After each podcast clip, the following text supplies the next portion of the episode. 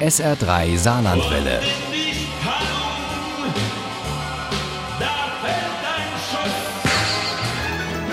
Der Krimi-Tipp.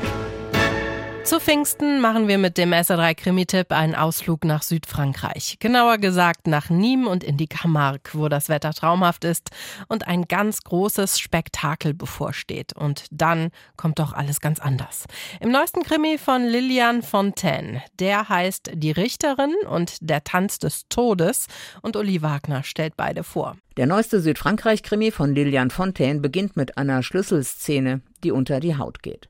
Zwei Mädchen konkurrieren um die Gunst ihrer Flamenco-Lehrerin. Am Ende macht das eine Karriere und das andere muss mit einer durchtrennten Achillessehne klarkommen. Das liegt 20 Jahre zurück.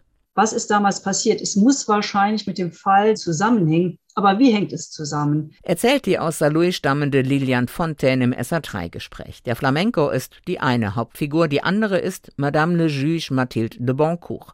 Die ist Ermittlungsrichterin in Nîmes und ein ganz außergewöhnlicher Mensch, sagt die Frau, die sie erschaffen hat. Sie ist eine Frau voller Temperament und ist von einem unglaublichen Gerechtigkeitssinn besessen. Mathildes Büro im Palais de Justice ist gegenüber der Arena, wo ihre Freundin, die begnadete Sängerin Marta Torres, bald ihren großen Auftritt hat. Bei einem großen Spektakel, das in der antiken Arena stattfindet. Und dort ist auch der Auftritt einer jungen Flamenco-Tänzerin, Santana Carmona. Die ist eine begnadete Flamenco-Tänzerin und eine Manouche, wie das in Frankreich heißt, eine Sinti, deren Familie schon vor langem in Nîmes sesshaft geworden ist. Santana Carmona war nicht irgendeine Flamenco-Tänzerin. Tänzerin. Mit ihren 20 Jahren gehörte sie zu den jüngsten und besten ihrer Zunft. Gemeinsam mit Martha und unzähligen anderen probt Santana für das große Spektakel, das die Geschichte der Traditionsstadt auf die Bühne und ins Rund der Arena bringen soll.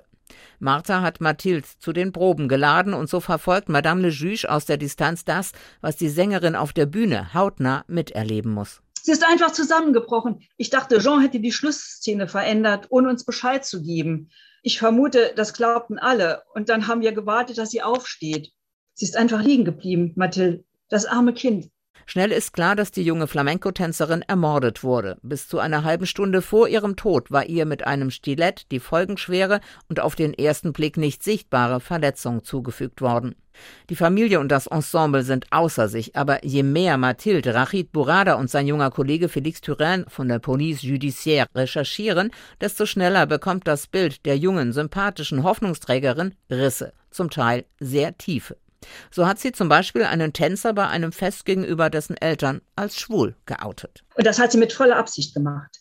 Keine Ahnung, was sie sich davon versprochen hat. Außerdem soll Santana ihren Weg zur ersten Flamenco-Tänzerin nur mit Tricks und ohne Rücksicht auf Verluste gemacht haben und das wird nicht nur gemunkelt. Die einzigen Anhaltspunkte, die sie zurzeit hatten, waren der Streit zwischen den Eheleuten Carmona und die in der zweiten Reihe gedrängten Tänzerin Dolce Reinhardt, die ganz sicher nicht begeistert von ihrer Degradierung gewesen war. Mathilde setzt alle Hoffnungen in Sarah. Santanas jüngere Schwester hatte mit der Ermordeten ein Zimmer geteilt und pflegt gerade die Großmutter in Sainte-Marie de la Mer. Doch als Mathilde und Rachid in den berühmten Wallfahrtsort an der Mündung der Rhone ins Mittelmeer aufbrechen wollen, klingelt Rachids Telefon. Sein Gesicht war ernst.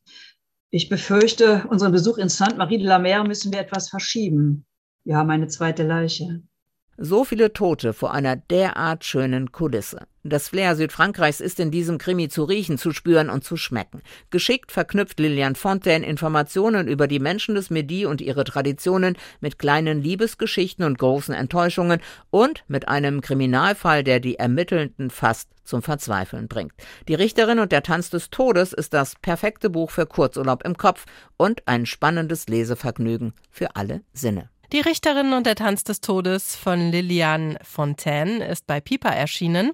Das Taschenbuch kostet 10 Euro, das E-Book gibt es für 8,99 Euro. Im September kommt die Autorin übrigens mal wieder ins Saarland und es gibt eine Lesung in ihrer Geburtsstadt Saarlouis und eine in Blieskastel. Ohne Krimi geht die Mimi nie ins Bett. Für Mimi und andere Krimi-Fans. SR3 Saarlandwelle. Hören, was ein Land fühlt.